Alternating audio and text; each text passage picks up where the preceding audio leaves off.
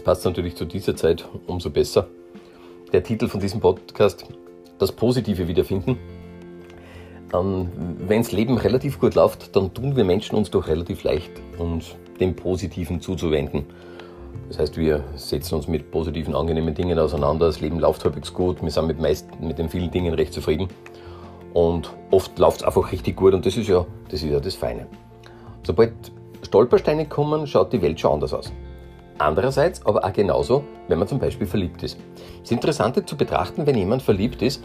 Also da hat man ja das Gefühl, denn seine Welt hat sich komplett verändert. Absolut. Absolut. Absolut verändert. Weil derjenige, der hat auf einmal die rosa-rote Brille auf und alles ist super, alles ist gut, alles ist toll, alles ist klasse. Und was vielleicht vorher noch ein Problem war, ist jetzt mittlerweile lächerlich und derjenige hat die absolute Freude im Gesicht. Und das ist, wenn du solche Menschen in der Umgebung hast, man teilweise die Dialoge dann beobachtest, wo der eine dann sagt dann so, was ist denn mit dir los? Ich meine, du bist ja irgendwie ganz anders und du dann draufkommst, der ist verliebt. Na klar, weil man die Welt einfach mit anderen Augen sieht. Das heißt, es ist aus dem Innersten heraus eine Entscheidung, das ist eine ganz andere Entscheidung, wie man die Welt betrachtet. Das heißt, man selbst kann aufgrund eines Ereignisses die Wahrnehmung komplett umkrempeln vom vielleicht Negativen ins Positive. Weil vielleicht auch gewisse Botenstoffe, Hormone uns natürlich dabei helfen, dass wir besser aufgelegt sind. Ja? Aber es hat Ereignis dafür gegeben. Und so gibt es auch oft äh, andere Ereignisse, die dann logischerweise äh, das Negative auslösen können. Und wenn ich mir jetzt gerade im Mai 2020 das anschaue, was da rund um diese Corona-Krise weltweit gerade passiert, da merkt man, wie sehr die, die Menschen doch in diesen Angst und Schrecken verfallen. Und das, ich habe das Gefühl, dass das Positive gerade mal etwas verloren geht. Denn egal, ob, ein, ob es sich um einen Corona-Befürworter oder einen Corona-Gegner handelt, bei beiden habe ich irgendwie den Eindruck, sie verfallen dem Negativen immer mehr. Die, die Corona-Befürworter, die der Meinung sind, ja, äh, Corona ist gefährlich, man muss aufpassen, Shutdown, Rückzug, Distanz ist wichtig, verteufeln die anderen, regen sie fürchterlich auf über Leute, die, die ignorieren, eine Maske zu tragen oder was auch immer und buddeln sie da fürchterlich auf und sehen da wieder eine Möglichkeit, irgendwo wieder am Wirbel zu machen. Und da gibt es die anderen, die Corona-Gegner, die hergehen und sagen, das ist ein Schnupfen. Ja? Und wenn ein Schnupfen brauchst du nicht so aufregen. Und die wiederum regen sich fürchterlich über die anderen auf, die da diesen Shutdown befürworten. Und das ist doch verantwortungslos. Und es ist hochinteressant. Und dann denke ich mir, warum gehen nicht beide her, beide Gruppen, und versuchen, das Positive in der Geschichte zu finden? Ja? Nicht nur immer auf den Gegner loszugehen. Und das Positive zu finden heißt für mich aber auch wieder zu hinterfragen die Meinung der anderen. Warum hat der andere die Meinung und was bringt ihn dazu? Das wäre eigentlich Sinn und Zweck. Nur das funktioniert im klassischen Sinne ja nicht, weil unser Gehirn nicht so gestrickt ist. Wenn wir eine, uns, eine, also an, uns einer Meinung zuwenden und eine Meinung fassen, dann tendieren wir dazu, dass wir andere Meinungen nicht mehr zulassen. Das heißt, wir, wir brauchen das. Wir, wir, wir tun uns nicht gut, wenn wir unschlüssig sind. Sprich, wenn wir die ganze Bandbreite durchgehen und sagen, Corona gut, Corona schlecht, alles ist in Ordnung. Das, das, das passt unserem Gehirn gar nicht. Wir brauchen eine Meinung. Wir brauchen einen Standpunkt, wo wir uns dann an dem festhalten und sagen, so ist es. Ja, genau so ist es. Aber wenn wir den Standpunkt haben, wird es ganz schwierig, weil unser Gehirn dann hergeht aufgrund der selektiven Wahrnehmung und logischerweise dann nur noch Dinge sucht, die zu diesem Standpunkt dazu passen. Und das ist jetzt das Verrückte an der Sache und das ist auch der Grund, warum man das jetzt in der Gesellschaft so wahrnehmen kann, dass die einen komplett dafür sind, die anderen komplett dagegen sind. Weil aufgrund der Intensität der Informationen, die auf uns reinprasseln, natürlich eine riesige Auswahl an Infos da ist und der, der dagegen ist, kann jetzt aus dieser riesen Auswahl des Dagegenseins schöpfen und seine Meinung noch mehr festigen. Und der andere hat natürlich die gleiche Geschichte, die gleiche Chance. Und damit ist es ganz klar, dass, dass das Ganze jetzt äh, sich eigentlich extremer auf diese zwei Lager aufteilt. Das wird nicht weniger, das wird mehr. Also diese, diese Abspaltung wird extremer. Und man kann sie auch beobachten, Streits, die mittlerweile in der Gesellschaft passieren, weil der eine die, Mas die Masken trägt und der andere sie nicht trägt. Der eine trägt, regt sie auf, weil der andere Masken, Masken tragt Und der andere, der mit der Maske, regt sich auf, weil der andere keine Masken tragt. Und das, diese Streits, die nicht nur auf oberer Ebene geführt werden, die, die gehen runter bis ins Kleine. Das heißt, irgendwo beim Spazierengehen regt sich der eine auf. Vor kurzem haben wir gerade eine Freundin gesagt, sie ist joggen und wird von den Leuten beschimpft, weil sie beim Joggen keine Maske drauf hat. Ja? Und okay, dann läuft man mit Maske, wird man beschimpft, weil man beim Joggen atmet. Ja, cool. Also andere Variante wie beim Joggen, also beim Joggen nicht zu atmen, weiß ich nicht, wie, wie, wie gut und wie lange das funktioniert. Aber da sieht man, wie man sich über die ganzen Kleinigkeiten aufregen kann. Und du kannst jetzt die Gesellschaft nicht verpflichten, positiver zu sein oder den anderen mehr zu verstehen oder das, das tut man nicht. Jeder ist in seiner Geschichte drin. Es kann nur jeder für sich selber ähm, als Auftrag sehen, auch die andere Seite anzuschauen. Und ich habe jetzt versucht, in dieser Corona-Krise nicht die eine Seite zu vereinnahmen und auch nicht die andere Seite zu vereinnahmen. Und ich fühle mich relativ in der Mitte. In der Mitte insofern, dass mir manche Dinge gefallen, unter Anführungszeichen, manche Dinge nicht gefallen. Und aus dieser Ruhe heraus mir immer natürlich auch die Gedanken mache, äh, wie heißt immer, gewonnen, wenn, wenn, wenn, wenn hilft das Ganze? Da gibt es ja einen Grund dahinter, warum das, das Ganze da so abläuft. Weil es wird immer aus jeder Situation irgendwo ein Vorteil rausgeholt. Also irgendeinen Grund gibt es da schon dafür. Ja. Aber ich versuche das aus der Mitte heraus und versuche mich nicht reinzusteigern, weil ich glaube, dass ich mir selbst nicht, damit nichts Gutes tue und anderen natürlich auch nicht. Und wenn ich das jetzt von der Corona-Krise mal rausnehme, das ist jetzt gerade so ein extremes Beispiel, das ist doch etwas, was uns permanent im ganzen Leben widerfährt.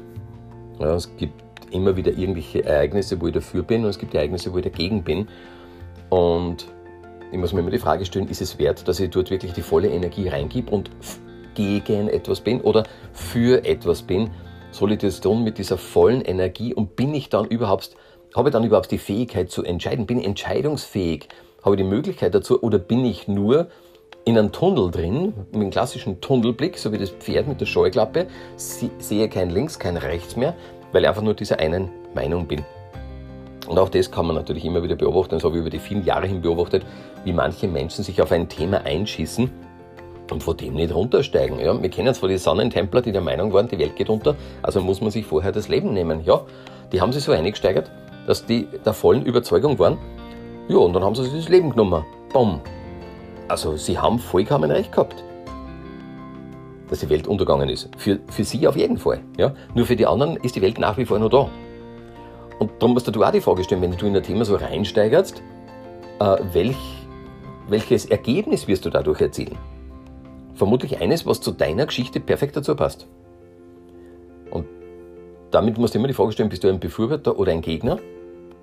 Oder wie sehr schaffst du es, zurückzugehen auf die Metaebene und runterzuschauen und sagen, okay, was spricht fürs eine, was spricht fürs andere. Dann wäre es ja oft auch, oder ist ja oft auch gut, dass man sich mit anderen unterhält. Nur wenn man sich mit anderen unterhält, gibt es einen ganz interessanten Zugang. Wenn du jetzt in einer, in einer Gruppe drin bist, du bist vielleicht mit ein paar Freunden beisammen und es wird irgendein Thema diskutiert und der eine ist dafür, der andere ist dagegen und dann spaltet sich die Gruppe dann so ein bisschen auf und dann sieht man schon, zwei, drei Leute sind dafür, zwei, drei Leute sind dagegen. Dann probiert doch mal etwas aus. Und zwar, dass ihr aus der in die Metaebene geht und sagt, okay, jetzt, jetzt, jetzt sind wir wo. Es gibt die eine Gruppe, die ist dafür und die eine Gruppe ist dagegen. Und jetzt machen wir das Spiel, jetzt machen wir einen Rollentausch. Und jetzt bringen alle die Argumente, die ihnen gerade einfallen, aber für die Gegenseite, logischerweise. Rollentausch, ganz eindeutig Rollentausch. Das heißt, ich war gerade etwas für etwas und jetzt muss es dagegen sein. Und jetzt muss ich alle Argumente bringen, warum ich dagegen bin. Und das ist manchmal ein ganz interessantes Spiel, weil man dadurch gezwungen ist, darüber nachzudenken, und zwar nicht nur floskelhaft, sondern tiefgründig zu argumentieren und damit, damit man sehr tiefgründig nachdenkt und sagt, okay, boah, warum soll ich da wirklich dagegen sein? Was ist, was ist der Grund dafür? Und wenn man in einer, guten Clique ist, dann kann das auch sehr gut funktionieren, wenn man ein sauberes Niveau hat. Und manchmal hat man ja Leute dabei, die dann ziemlich ausflippen. Also da geht es dann weniger gut. Ja. Aber wenn man da einfach ein gutes Umfeld hat und wenn man passende Leute dazu hat, dann ist das eine ganz gute Möglichkeit, einmal das durchzuspielen. Das kannst du machen. In der Familie kannst du es auch probieren.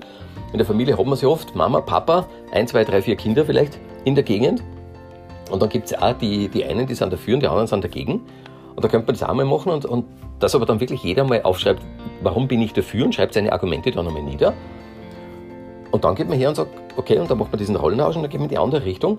Und wenn man dann an einen gewissen Punkt anlangt, wo man sagt, okay, und jetzt beendet man das einmal an dieser Sache, dann schreibe ich mir die ganzen Argumente auf, warum war ich jetzt dagegen, was habe ich alles gebracht, um dagegen zu sein. Und jetzt beginnt jeder für sich einmal abzugleichen und zu sagen, bin ich jetzt eher dafür oder eher dagegen? Was ist der Vorteil, was ist der Nachteil? Und jetzt habe ich sozusagen, jetzt forme ich die dritte Liste, aufgrund derer ich meine ganz neue Entscheidung treffe. Und die neue Entscheidung, die ist in Ordnung, dass ich nach wie vor dagegen bin, wenn ich vorher dagegen war. Sie wäre aber auch in Ordnung, dass ich dafür bin, obwohl ich vorher dagegen war. Und das wäre mal ganz eine interessante, also das ist ja kein, kein Beispiel, es gibt ja, diese, diese Theorie dahinter gibt es ja, also diese, diese Übung gibt es ja. Aber interessant wäre es für euch, das mal auszuprobieren und mal zu schauen, was kommt denn dabei raus, wenn man mal diesen Rollentausch macht. Und damit habe ich vielleicht die Chance wieder, dass ich wieder zurückkehre zum Positiven. Ja? Weil wenn wir beide Seiten uns anschauen, dann tendieren wir dazu, dass wir abwiegen anfangen und beim Abwägen kommen wir wieder in eine neutrale Stellung retour, zumindest nähern wir uns der neutralen Stellung und aus dieser heraus haben wir wieder eher die Möglichkeit, wieder ins Positive zurückzukehren, weil wir natürlich her, hergehen und sagen, bin ich dafür oder dagegen und will ich, da, dass dadurch was Negatives entsteht oder was Positives entsteht. Und logischerweise bei solchen Entscheidungen, die treffen wir aus dem Grund, weil wir wollen ja wieder einen positiven Zustand. Grundlegend wollen wir alle einen positiven Zustand. Und das ist auch jetzt rund um Corona. Wir möchten alle wieder einen guten Zustand. Es, es sollte ein Danach geben, ja, ein Danach und dieses Danach sollte gut sein mit dem danach soll es mir nicht schlechter gehen wie vorher. Das war so die, die Überlegung daraus. Nur ich kann das nicht formen, wenn ich nur dagegen bin oder nur dafür bin. Dann wird es schwierig, weil es einseitig ist. Ich brauche beide Seiten dazu. Und das würde ich empfehlen, in diese Richtung einmal vorzugehen. Ist auch hilfreich, insofern, weil man vielleicht andere dadurch besser versteht. Das wäre hilfreich, weil sonst haben wir einfach sehr viel Kriege und sehr viele Anfeindungen und das für das sind wir ja eigentlich nicht da, denn es, wie ich gerade gesagt habe, es sollte danach wieder gut weitergehen, es sollte ein gutes Weitergehen kommen. Und dazu muss ich aber jetzt schon anfangen. Ich muss jetzt schon beginnen, alles zu formen, damit es noch besser wird. Jo, ich mache es in meiner Möglichkeit mit meinem Mentaltraining. In Kürze kommt wieder was Neues, könnt ihr euch darauf freuen. Sehr was Umfassendes online, damit man auch bei Offline-Einschränkungen trotzdem voll dabei sein kann. Also könnt ihr neugierig sein. Dann alles Liebe, habt eine schöne Zeit und bleibt gesund. Ciao.